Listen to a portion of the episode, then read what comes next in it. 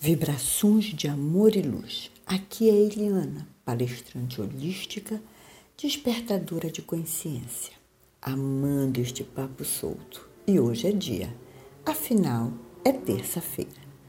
Para começarmos, escolhi uma música dos Titãs que diz assim: Quando não houver esperança, quando não restar nem ilusão, ainda há de haver esperança em cada um de nós, algo de uma criança. É caminhando que se faz o caminho. Nome da música Enquanto Houver o Sol, que tem tudo a ver diante da semana que está começando. Afinal, de acordo com a astrologia, estamos sendo visitados pelo ilustre senhor Quiron. Então, nada melhor do que a luz do sol e a esperança de nossa criança interna para segurar o tranco que este senhor nos traz. Embora não chegue a ser um planeta, tem tanta força quanto, e chegou em áreas onde ficará até 2026. Isto quer dizer trabalho triplicado. Sua presença não só traz recados importantes para todos, como a cura para os nossos males, aqueles que, na maioria das vezes, nem nos apercebemos, mas que, por não estarem curados, atrapalham por demais a nossa vida. Como vemos, o cara é fera. Está aqui para sacudir a sapucaia, instigando tudo e todos. Quando ele se for, só daqui a seis anos, deixará como rastro a música de nosso amado Milton Nascimento. Sei que nada será como antes amanhã. Mas o nosso propósito não é falar dos senhores dos céus, embora estejam certeiros em nossa vida. Hoje o papo somos nós, nóizinhos da Silva, senhores da terra, precisando com urgência acordar para o novo agora, buscando fazer as mudanças necessárias com amor sabedoria, muito mais focados no coração do que na mente. Lembram do papo anterior, quando falei da heresia da separatividade? Então, aqui vou dar mais uma pincelada sobre este assunto só que desta vez focada em nossa autofragmentação. Para melhor entendermos um pouco deste processo, contei com a ajuda do livro Corpo Quântico Anatomia da Expressão, de Maria Pia, terapeuta corporal, diretora de interpretação.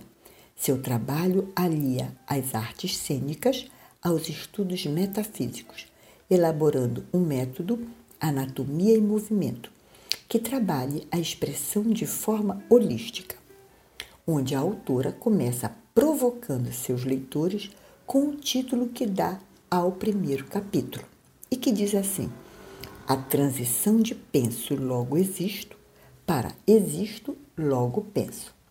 Gente linda, olha a sacada desta figura. Ela simplesmente nos leva para visitar o filósofo francês René Descartes e por que este filósofo? Simplesmente porque foi ele o autor desse aforismo: penso, logo existo. Considerado o pai da filosofia moderna, trouxe para a idade moderna a importância da razão, valorizando-a incondicionalmente. O senhor Descartes foi aquela pessoa que chegou chegando, quebrando os paradigmas e os valores da época. Deu um chega para lá não só ao mundo das elucubrações, questionamentos e divagações que até então os filósofos cultuavam, como também um basta no poder da Igreja sobre a ciência e a filosofia. A Idade Média e a Santa Inquisição estavam se despedindo. O filósofo trazia em sua bagagem novas indagações.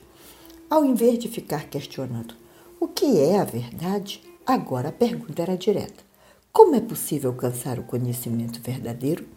Segundo ele, a razão é inata ao ser humano, ou seja, nós já nascemos com as ideias racionais embutidas em nosso intelecto. O pai da filosofia moderna saiu de sua zona de conforto e foi atrás de seus objetivos em buscar um novo sistema de conhecimento. Queria encontrar um método único que englobasse todas as realidades observáveis no mundo. Bem, humilde é que ele não era. Nascido em 31 de março percebe-se que era um ariano. Uhum, agora dá para entender muitas coisas. Bem, agora dá para entender com mais clareza a provocação que Maria Pia está a nos trazer em seu livro. Simplesmente, ela percebe que continuamos vivendo sob a tutela deste axioma: penso, logo existo. A mente continua tendo total supremacia sobre todo o nosso existir, sobre todos os nossos outros corpos. Pouco ou nenhuma atenção damos ao nosso corpo astral, por exemplo, ao corpo etérico, que está ligado aos nossos chakras. Nossas intuições, estas então nem perdemos tempo para observá-los. Que dirá, como diz uma amiga minha, as percepções trazidas pela visão ou audição no campo transpessoal, que não obedece nenhuma lógica racional. Então, fazemos o que com este nosso pacote completo? Devemos continuar ignorando, negá-los e ficarmos cada vez mais reféns das farmácias? Uau, uau! Estamos vendo que o buraco é mais embaixo. Portanto, é acordar e acordar.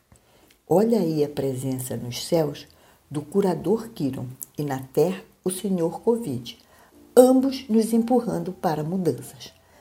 Tecnolo tecnologicamente estamos top. Mas e quanto às crenças, valores e paradigmas que nos sustentam, que permeiam nossa vida? Segundo Maria Aparecida Martins, autora do livro A Nova Metafísica, a crença é uma das portas do inconsciente para o consciente. É um eixo de apoio do dentro para fora e é o caminho da visualização para a realidade. Olha só a super força que as crenças têm em nossa vida. Nesta seara, recomendo o livro A Biologia da Crença, de Bruce Lipton. Greg Braden, autor de O Código de Deus, define este livro como o elo perdido entre a vida e a consciência. O autor de A Biologia da Crença é um dos pioneiros de uma nova área de estudos denominado Nova Biologia, que discorre acerca da relação entre os organismos biológicos, o meio ambiente, o pensamento, as percepções e até o subconsciente. Tá bom para nós? Não dá mais para nos vermos separadamente, pensamento, sentimento e matéria, onde a razão é a grande manda-chuva, mesmo sabendo que a mente mente. Olha só o que diz Maria Pia sobre essa nossa enraigada ideia de fragmentação. Levamos a alma à igreja, os músculos à academia, a cabeça é a que vai para a escola ou para o trabalho e as emoções levamos psicólogos. Olha a zoeira que isto dá. Afinal, cada área visitada tem uma ideologia própria que conflita com as demais. Quer ver na área médica? Aí é que a coisa complica. Isto já sou eu que estou dizendo. Ficamos bem repartidos, como se fôssemos um maquinário onde o defeito encontrado diz respeito tão somente ao órgão afetado sem nenhuma conexão com as outras dimensões de nosso ser. Mas uma bela notícia: isto também já está mudando. Tem uma galera bem esperta abraçando, abraçando uma nova medicina que começa a despertar com base na física quântica.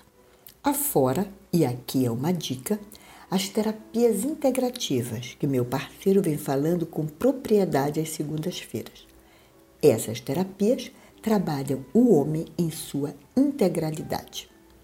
Por tudo que falamos, bendita física quântica, que mesmo dando seus voos desde o final do século XIX, agora toma fôlego e parte para alçar grandes alturas.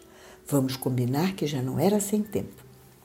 Novos paradigmas, novos horizontes começam a surgir, ajudando-nos a ter uma melhor compreensão de nós mesmos.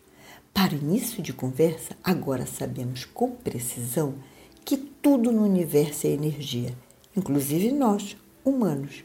No momento, estamos condensados em um corpo físico, um corpo material sólido. Toda matéria, entretanto, é constituída de átomo, de energia.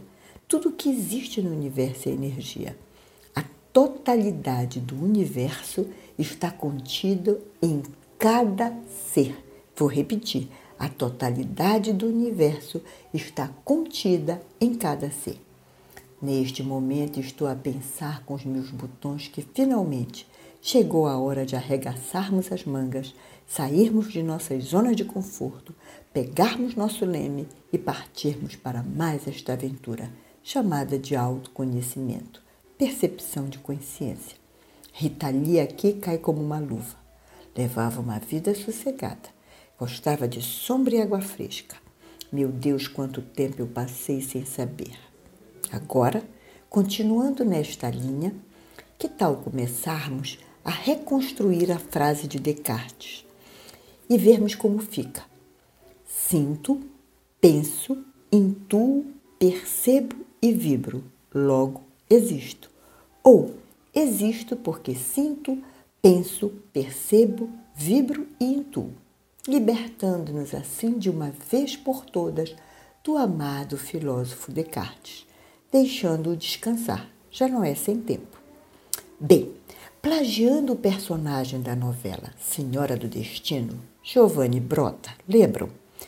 Digo que o tempo ruge, o tempo linear da Terra, a olhos vistos, está diminuindo rapidamente para o não tempo quântico. Então, procuremos acatar a fala de nossa escritora no primeiro capítulo de seu livro que diz assim: para viver neste século, neste novo século, seremos forçados a transformar radicalmente a nossa maneira de agir, pensar e sentir. Precisamos romper as barreiras erguidas entre corpo, mente e espírito e buscar um novo pensamento que integre todas as dimensões. Esse é o caminho para estarmos em sincronicidade com a vida, respeitando nós mesmos, aos outros e ao planeta. Não temos alternativa. É mudar ou mudar. É despertar a percepção para a consciência. Se me permitem, antes de encerrar este papo que já foi longe demais, peço permissão para trazer duas músicas de um profeta maravilhoso, tido como maluco beleza, mas que bem sabia das coisas. Era um visionário. Estou falando de Raul Seixas que este ano, se vivo estivesse, completaria 75 anos. Então, lá nos idos dos anos 70 já alertava para o que estamos vivendo agora, com a música O Dia em que a Terra Parou. E ela diz assim: Essa noite eu tive um sonho de sonhador maluco que sou. Eu sonhei com o dia em que a Terra parou, com o dia em que a Terra parou.